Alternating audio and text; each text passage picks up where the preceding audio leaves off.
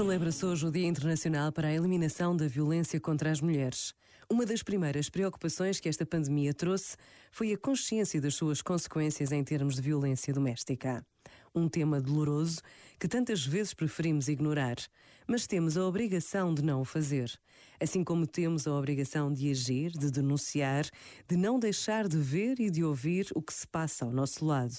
Por vezes, basta a pausa de um minuto para nos decidirmos a fazer o que está certo, de fazer, afinal, o que Deus espera de nós.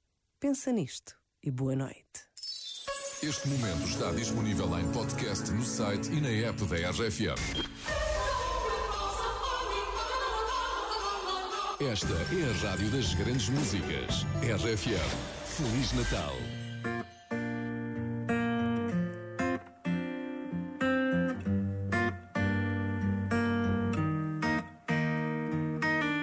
I met you in the dark. You lit me up.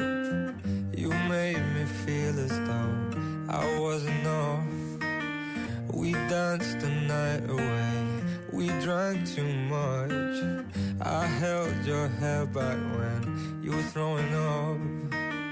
Then you smiled over your shoulder. For a minute, I was stone cold sober.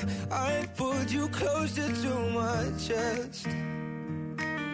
And you asked me to stay over. I said, I already told you. I think that you should get some rest. I knew I loved you then, but you'd never know. Cause I played it cool and I was scared of letting go.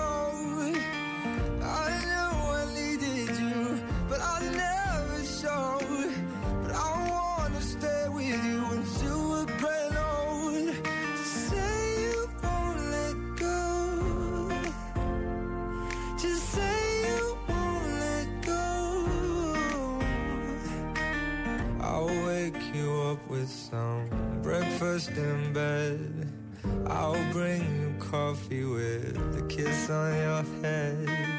And I'll take the kids to school, wave them goodbye. And I'll thank my lucky stars for that night.